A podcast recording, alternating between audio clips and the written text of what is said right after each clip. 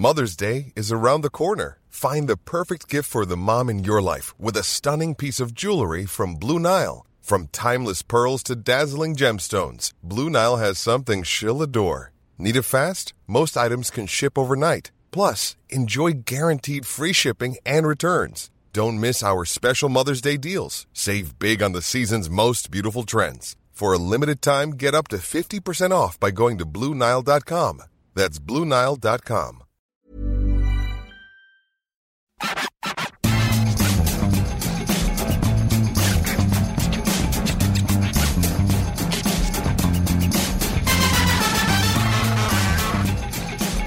Bonjour à tous, bienvenue dans le FC Stream Team. Je suis Julien Pereira, journaliste à Eurosport. Cette semaine, pas de Maxime Dupuis, puisque, comme il le dit lui-même, il est né du mauvais côté de la Manche. Il a donc été, comme nous tous, très touché par la disparition de la reine et a décidé, lui aussi, de laisser son trône. Voilà pourquoi c'est moi, l'héritier désigné, de Next Big Thing, comme on dit dans la rédaction. Ça, on en parlera après, mais c'est pas évident. qui récupère son trône. Je profite d'ailleurs de cette prise de parole, puisque je suis certain qu'il nous écoute, pour lui signaler que je m'apprête également à récupérer son gigantesque bureau avec vue panoramique sur la Tour Eiffel, sa voiture de luxe et sa place de parking, son manoir à Saint-Tropez et surtout, surtout, le contrôle total de l'opinion de Martin Mosny ici présent. Tout à fait. Martin Bah, ça va très bien, mais moi, sans Maxime, sans mon maître, je suis un peu dépourvu. Je suis un peu comme euh, le Royaume-Uni sans la reine, en fait. Voilà. Maxime, c'est un petit peu ma petite reine d'Angleterre, tu vois.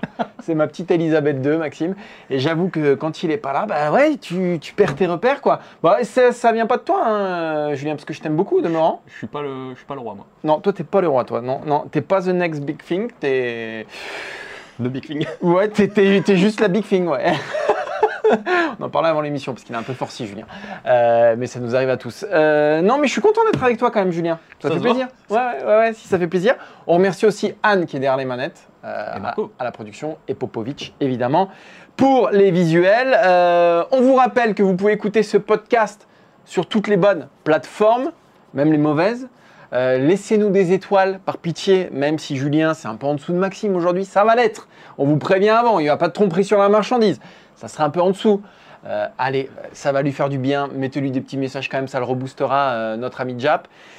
Et pour les meilleurs moments de l'émission et pour voir la chemise à carreaux que nous a sorti Jap euh, aujourd'hui, bah faut aller sur eurosport.fr pour voir les meilleurs moments de l'émission, c'est ça Ça va, il te manque quelque chose là Non, non, là c'est bon. C'est Non, c'est bien. Là je suis bien. J'ai grossi, j'ai une chemise à carreaux.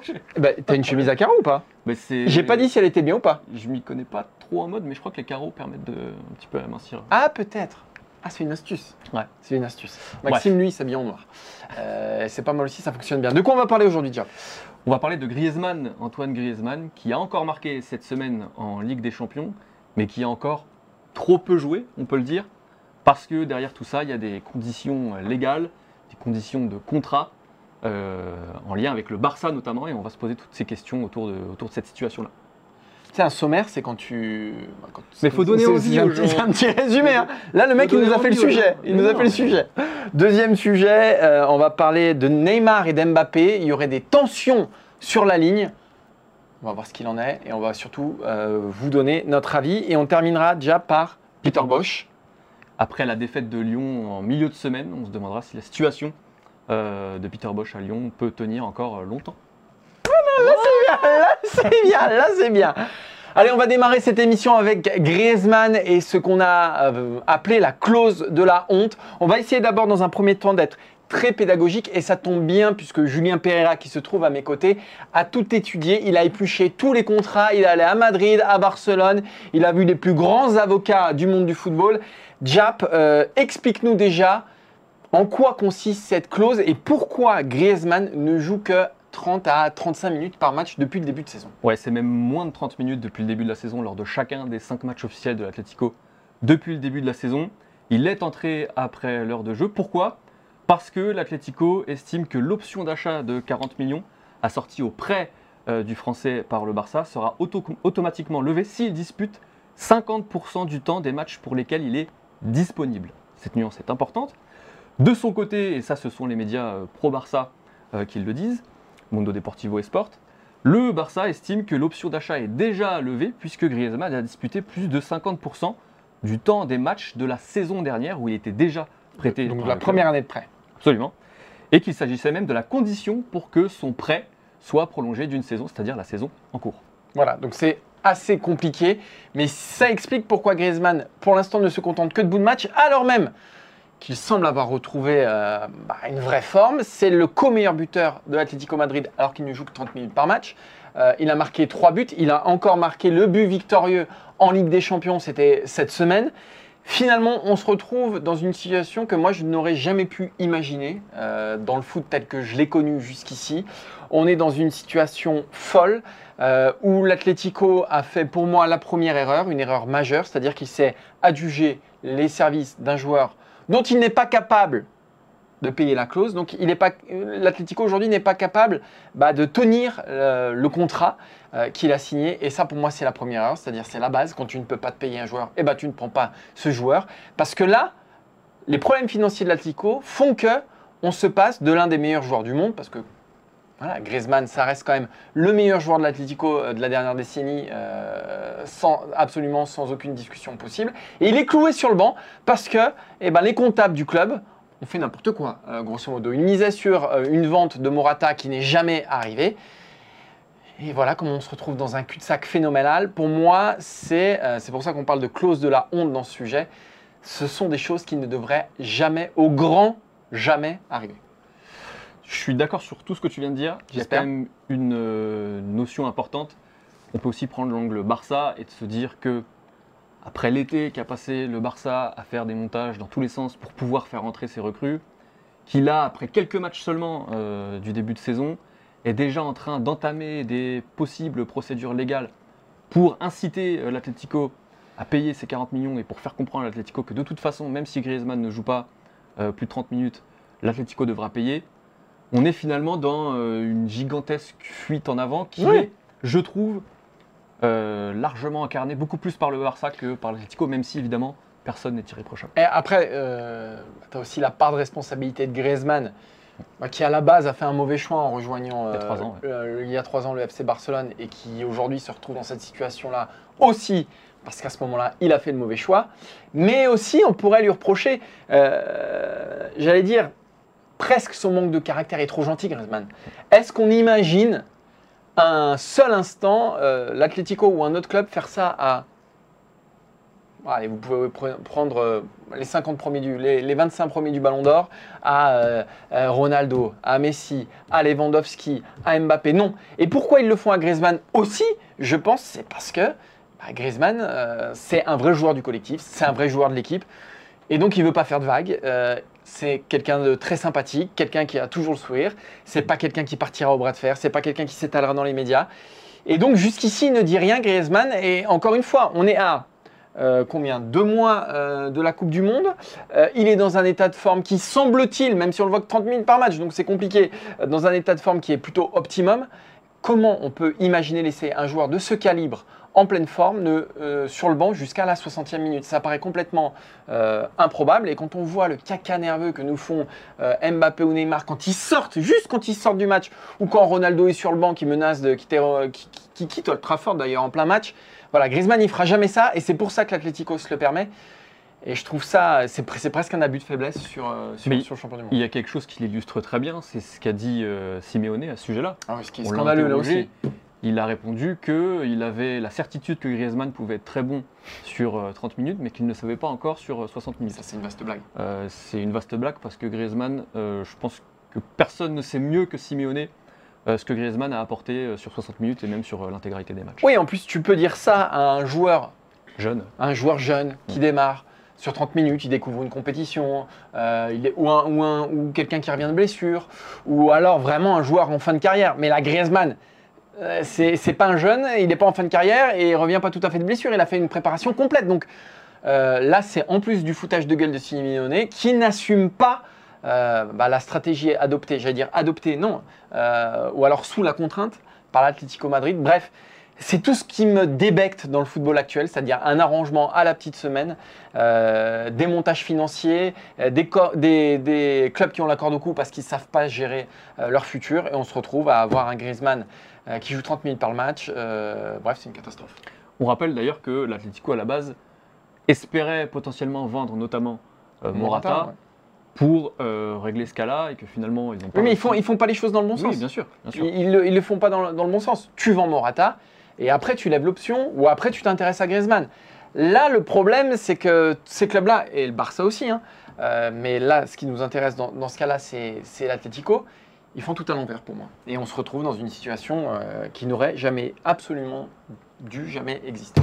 Je me suis un peu emmêlé les pinceaux sur la dernière. C'est dommage, je m'en coupera. euh. Et puis, euh, est-ce que ce sujet-là peut justement marquer un avant et un après? On aimerait que ces choses-là soient régulées par l'UFA, par la FIFA, pour mettre fin à toutes ces clauses. Euh, D'ailleurs, on fait un petit coucou à Maxime parce que je sais que c'est un sujet qui lui tient beaucoup à C'est cœur, vrai, c'est vrai. qui mettrait fin à toutes ces clauses euh, absolument farfelues qu'on voit quasiment maintenant dans tous les transferts. Allez, on va passer au, au deuxième sujet. Mbappé, Neymar, est-ce que le PSG est assis sur une poudrière avec son duo? Voilà, on va, on va remonter un petit peu le, le- le fil des événements. On a Mbappé et Neymar qui font tous les deux un gros début de saison, en particulier le Brésilien qui est particulièrement décisif et scintillant de- de- depuis le début de cette saison. On a le premier match de l'année, la première grosse affiche de l'année en Ligue des Champions, euh, avec euh, Mbappé qui met un doublé, le premier but sur une euh, louche absolument exceptionnelle de Neymar, et un Mbappé qui oublie en seconde période un Neymar absolument seul au second poteau, qui n'aurait plus eu qu'à déposer le ballon dans, les filets de la Juve, mais Mbappé l'oublie, euh, Neymar l'a un petit peu mauvaise, et c'est l'équipe hein, qui nous apprend euh, bah, cette petite déclaration de Neymar qui est un peu passée inaperçue, euh, mais qui répondait à, enfin qui répondrait, on va le mettre au conditionnel, à l'attaché de presse du Paris Saint-Germain qui voulait que Neymar se présente devant la presse et donc qui lui aurait dit Tu es sûr vraiment Parce que si je parle ce, si je parle ce soir, ça va faire des problèmes. Euh, et plus tôt dans la semaine, juste avant le match face à la Juve, Mbappé avouait, et là on peut lui reconnaître sa franchise, bah, qu'il y avait des hauts et bas dans sa relation avec euh, Neymar. Galtier aujourd'hui en conférence de presse et pour terminer ce cycle-là, en tout cas il l'espère, euh, lui nous a dit que la relation était très bonne entre Kylian et Ney et ce n'est pas de la langue de bois. J'en ai parlé avec Kylian il y a deux temps dans cette action. Je n'ai rien ressenti de négatif entre Kylian, et Ney depuis euh, la fin du match. Jab, j'aimerais avoir toi ton sentiment sur la cohabitation entre les deux stars dont on a l'impression qu'elle se détériore un petit peu. Mais Déjà, on peut dire qu'il y a une contradiction entre ce que dit Galtier aujourd'hui Ouais. et ce qu'a dit Mbappé euh, lundi, puisque, comme tu l'as dit, il était très franc en disant que la relation Il y avait était parfois bas. très chaude, Mm. parfois très froide. Euh, sur la relation, on a bien compris que euh, ce ne seront jamais les meilleurs amis du monde. Est-ce que c'est un problème Non, puisqu'on a des euh, dizaines et des dizaines d'exemples de joueurs qui ne pouvaient pas se piffrer, euh, pardonnez-moi l'expression en club, et qui pourtant ont très bien cohabité euh, tout au long de leur carrière. Donc, moi, pour moi, pour le PSG, c'est pas un problème, et on l'a bien vu d'ailleurs mardi. Alors oui, il y a cette action. Il y a aussi juste avant une action qui amène le but de Mbappé, où les deux joueurs se sont congratulés sans problème. Donc, je dirais même que c'est plutôt pour l'instant, en tout cas, une bonne chose, puisque ça incite chacun des deux joueurs à tirer le meilleur, parce qu'il y a effectivement une notion d'orgueil, une espèce de, de guerre d'ego, où l'un et l'autre euh, veut montrer qu'il est meilleur que justement l'autre. Donc, je pense pas que ce soit un problème. Et le la deuxième chose, c'est que je pense que le duo Galtier-Campos est suffisamment bon en communication, à la fois face à la presse, mais aussi avec les joueurs, pour être capable de mettre les barrières, de mettre les limites. Euh, globalement, je vois pas Neymar, euh, là par exemple, il s'est apparemment retenu, je vois pas Neymar faire une sortie euh, complètement folle où il va euh, critiquer Mbappé, parce qu'il sait que ça le desservirait plus que ça le servirait. Donc globalement, je suis pas très inquiet, euh, malgré cette, relation un petit peu distendue entre eux. Alors simplement, si on constate froidement les choses, c'est que c'est le deuxième épisode après le Penalty Gate hein, qui a eu lieu en début de saison et qui déjà opposait les mêmes protagonistes. Donc on peut se dire que tant que ça gagne, tout va bien. Voilà, moi c'est plutôt mon point, c'est de dire tant que ça n'a pas d'incidence sur le résultat de l'équipe, voilà, Neymar, euh, il va pas l'ouvrir parce que euh, bah, la Juve a perdu, le PSG a gagné. Si la Juve avait égalisé dans les derniers instants, euh, on aurait beaucoup plus reparlé de ce ballon, euh, enfin de cet oubli de Kylian Mbappé en- envers Neymar, et ça aurait pris des proportions beaucoup plus gigantesques. Donc voilà, moi mon point c'est de dire, tant que tout va bien, euh, disons que ça sera facile, enfin plus facile pour Galtier, Campos et le PSG de contenir tout ça, parce que pour moi aujourd'hui c'est une évidence. Euh, deux coques dans une même basse-cour, euh, c'est très compliqué à, faire cohabiter. Si on reprend du début, euh, au départ, Neymar était un peu le mentor d'Mbappé, donc il n'y avait pas de souci. Mbappé admirait Neymar, Neymar le prenait pour son petit frère. Finalement, personne ne faisait de l'ombre à l'autre, chacun était dans un rôle bien défini. Et puis, euh, ça fonctionnait comme ça. C'est quand Mbappé a commencé à vouloir euh, prendre les commandes du Paris Saint-Germain, à vouloir attirer euh, toute la lumière à lui, à vouloir devenir, à vouloir incarner le projet PSG, que les choses se sont mis un peu, que la relation entre les deux s'est mis un peu à, dérailler. Il faut rappeler une chose, c'est que pourquoi Neymar est parti du FC Barcelone? Mais Parce qu'il voulait sortir un peu de l'ombre de Lionel Messi du côté du FC Barcelone, un Messi qui était omnipotent. Euh, le FC Barcelone, c'était Lionel Messi, ce n'était pas Neymar. Or, aujourd'hui, Neymar se retrouve exactement dans la même position du côté du Paris Saint-Germain, sauf que cette fois, c'est pas Messi, c'est Mbappé. Que lui, il l'a vu évoluer, Mbappé, il l'a vu grimper vers les étoiles. Neymar, aujourd'hui, il se retrouve un peu dans la position dans laquelle il était et pour laquelle il était parti euh, euh, pour, pour cette course au ballon d'or, etc. Et, et je rajouterai une chose, et après je te laisserai euh, terminer, Jap. C'est que c'était encore peut-être plus facile à accepter avec euh, Messi, qui avait peut-être. euh, qui déjà statut. sur le terrain, et, et de par sa position et de par son rôle, était Avait un autre statut. voilà. Et il était plus dans la générosité aussi qu'un Mbappé qui est là pour terminer les actions euh, et qui est peut-être encore un peu plus intransigeant. Donc c'est pour ça que, on- que les relations se sont détériorées et que je pense que ça va être très dur pour Neymar bah, de mettre son ego de côté. Sur l'argument du départ de Neymar du Barça, Ouais. je suis pas certain qu'il soit encore valable parce que j'ai quand même envie de penser que à l'âge de Neymar, la trentaine, il a évolué dans Ah, ça reste un gamin, ça reste un gamin Neymar. Pour Oui. ceux qui ont vu le, le- le documentaire, euh, c'était sur Netflix, je crois. Oui. J'ai quand même tendance à penser qu'il est aujourd'hui beaucoup plus capable de partager le gâteau, si je puis dire, qu'il ne l'était en 2017. Euh, sur, la, que- sur la question du fond, il faut quand même se rappeler d'une chose, c'est que les deux ont une saison où ils doivent absolument justifier leur choix. Mbappé, parce qu'il vient de prolonger Mhm. et qu'il doit absolument euh, gagner la Ligue des Champions pour justifier ce choix-là, en tout cas faire une belle saison pour justifier ce choix-là. Et Neymar, qui a quand même un petit peu été poussé de dehors cet été et qui lui a un vrai esprit de revanche. Et je pense que les deux sont suffisamment intelligents pour savoir qu'ils ont qu'ils tireront mieux, en tout cas qu'ils pourront mieux atteindre cet objectif-là s'ils sont capables de s'entendre sur le terrain, comme glo- globalement ils le font depuis le début de la saison, même si effectivement il y a quelques actions, euh, le penalty gate, euh, cette, action euh, face à la Juventus, mais globalement il y a aussi beaucoup de passes décisives, il y a des phases de jeu qui ont été très intéressantes entre les deux. J'ai quand même tendance à penser qu'ils sont conscients de tout ça. C'est pour ça que je te dis, tant que ça gagne, ça ira. Mais ce qu'il faudra guetter, c'est le premier accro. C'est la première fois où euh, le PSG trébuchera et, et- et la part de responsabilité des uns et des autres. Parce que là, je pense que c'est pour ça qu'on peut parler de poudrière. C'est-à-dire que tant qu'il n'y a pas l'étincelle, il n'y a pas de danger. C'est fragile. En revanche, euh, à la première étincelle, et moi, je, après, je, je te rejoins quand tu dis que pour l'instant, c'est une bonne chose pour le Paris Saint-Germain.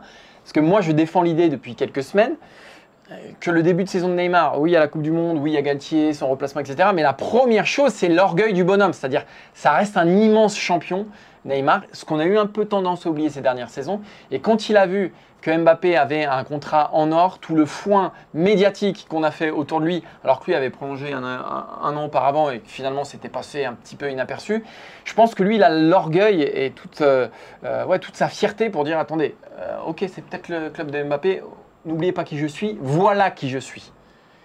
Voilà qui je suis. Et c'est ce qui, pour moi, explique en premier lieu pourquoi aujourd'hui bah, il marche sous l'eau, sur l'eau tout simplement.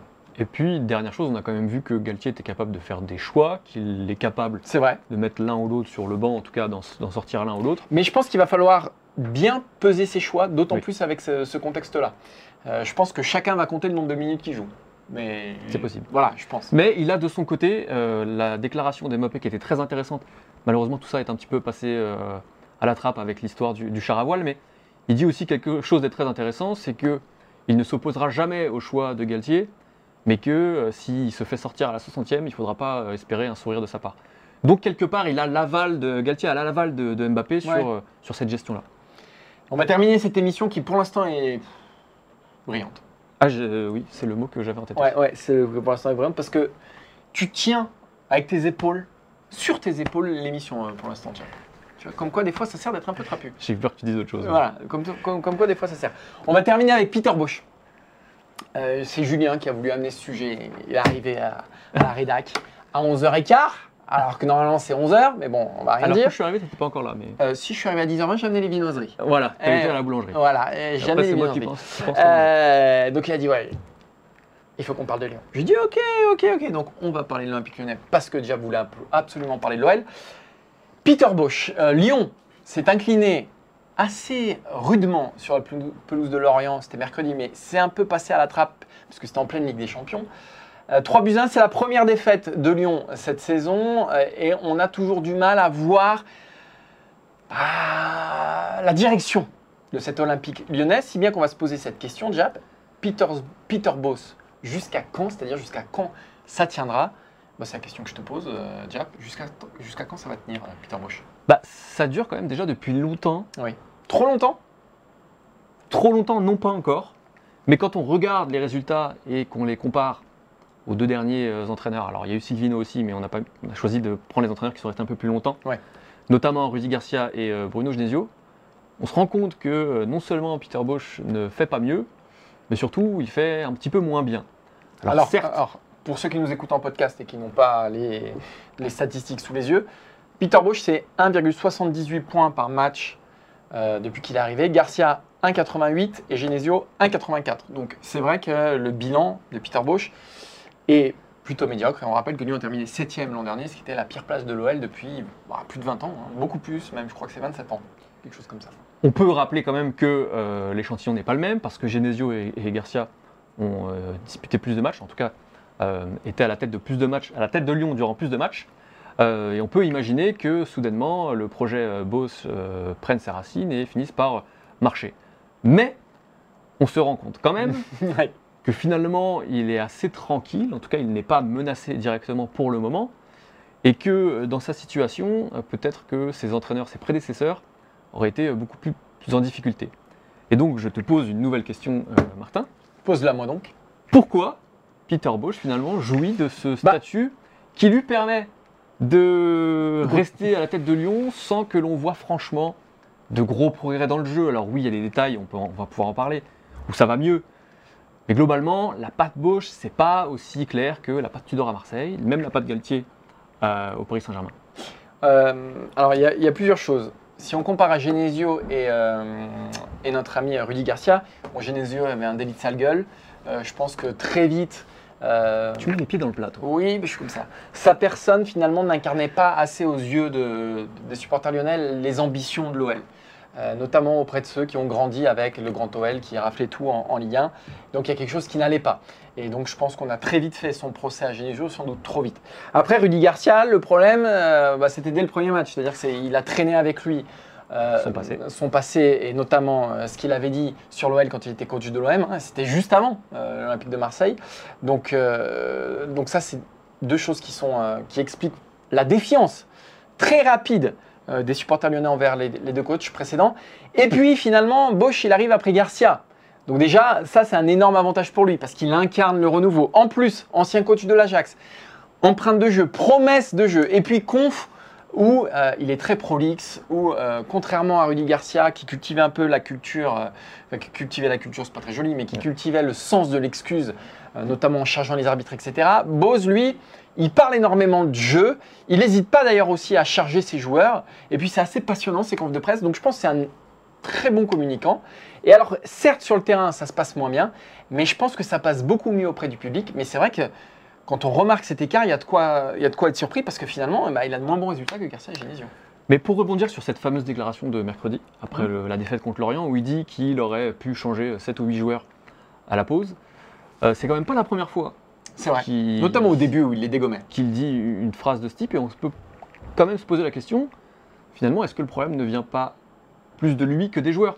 Je suis le premier à penser que finalement, on en a souvent trop fait avec les générations lyonnaises et que parfois, elles se sont un petit peu comportées comme dans un fauteuil, c'est-à-dire une forme de, confort.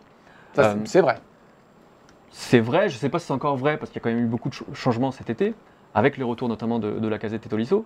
Et malgré ça, justement, les retours de joueurs qui sont des cadres, qui ont connu euh, le plus haut niveau, Arsenal, euh, le Bayern, bah, on se rend compte que le discours n'imprime toujours pas franchement, qu'il y a parfois du bon, parfois du moins bon, parfois du pressing, parfois euh, du désordre.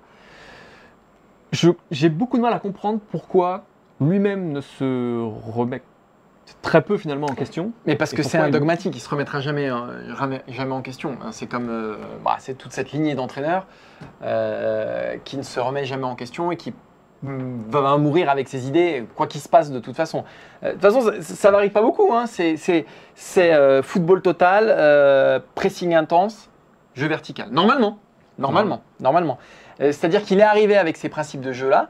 Il a vu que son équipe soit n'adhérait pas, soit ne comprenait pas, soit n'arrivait pas à le mettre en place. Mais de toute façon, quelles que soient les raisons, finalement, peu importe, le résultat est le même, c'est-à-dire une sorte de voilà de de masse informe dont on a du mal à identifier ce qui se passe vraiment sur le terrain.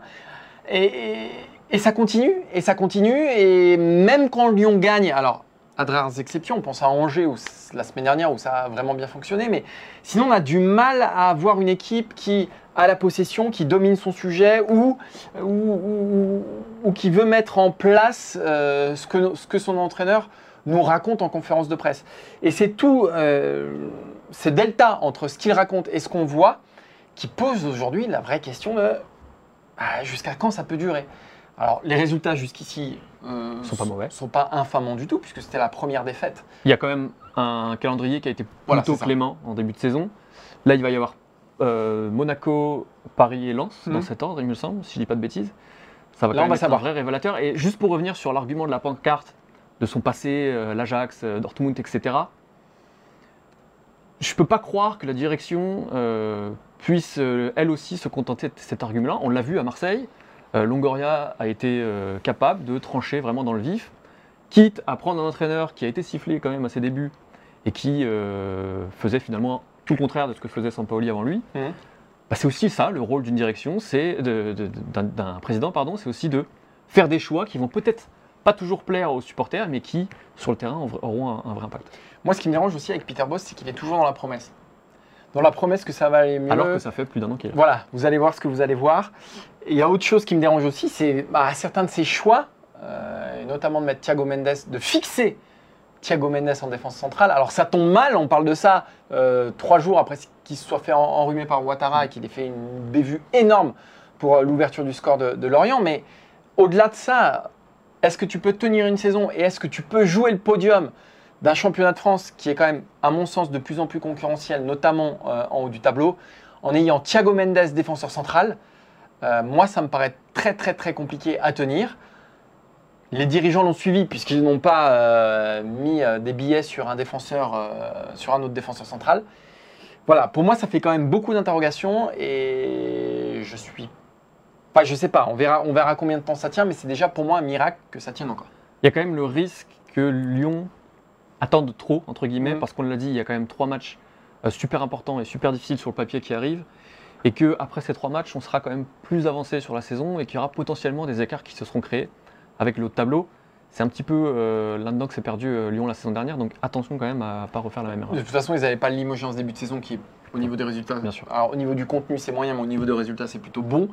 Il aurait fallu faire ça à la mi-saison, euh, enfin à l'intersaison, pardon. Il y a eu des vraies interrogations, mais Olas les a aussi très rapidement levées. Donc écoutez, ils ont choisi de faire le, le pari Bosch. On verra, on verra jusqu'à jusqu'où ira l'oreille avec, euh, avec Peter Bosch. Absolument. C'est une belle conclusion, Martin. Il va falloir que je passe à la compta après mon intro, moi. Plus ou moins belle que ta chemise Hum, Je préfère ton petit t-shirt palmier. euh, Oui, je, bah, euh, oh, pff, oh, écoute, c'est trop fois rien, ça c'est. Ah, rien m'habille, hein, Julien. Bah merci Julien. Merci à toi. Tu sais qu'on J'ai retrouvera, on retrouvera Maxime la semaine prochaine. Ouais, j'ai très peur de la suite. Bah peut-être moi- pas peut-être pas moi. Toi, toi peut-être que c'était la dernière, effectivement, vu ta. Parce que, bon, vous le savez, Maxime, ça reste quand même notre chef. Notre grand chef, hein, même. Bien sûr. C'est lui qui décide de, De bah, tout. de notre avenir. De tout. Il peut couper des têtes. Euh, Absolument. et je pense que bah, celle de Jap est de moins en moins bien accrochée sur, ses, sur son compte. C'est bête parce que j'avais une petite émission de prévue mercredi, une toute nouvelle émission, Ah oui, avec mon petit chouchou Arthur, bah tant pis. ouais, tant pis. Tant pis. Merci à tous de nous avoir suivis. Merci Anne Thirion Annister. Merci Marco Popopovic. Qui est brillant, Qui est je le dis brillant. à chaque fois. mais Et Anne, non, par contre. Brillante aussi. Voilà, merci. Mais c'est un métier que je maîtrise moins. Parce que moi, tu sais, le graphisme. Il y a peu de métiers que tu maîtrises, euh, mais il y a pas grand chose que tu maîtrises. On l'a- On l'a vu là pendant une demi-heure. Et bah, rendez-vous la semaine prochaine pour un nouveau numéro du FC Stream Team. Et en attendant, soyez vigilants ce week-end, et notamment Julien Pereira, parce qu'il m'affronte à mon petit gazon. Il est premier, je suis deuxième. Euh, Tu vois, je, que- je- je- maîtrise des Et je pense que là aussi, on est sur une fin de règne. Ciao et bonne semaine à tous. Salut à tous.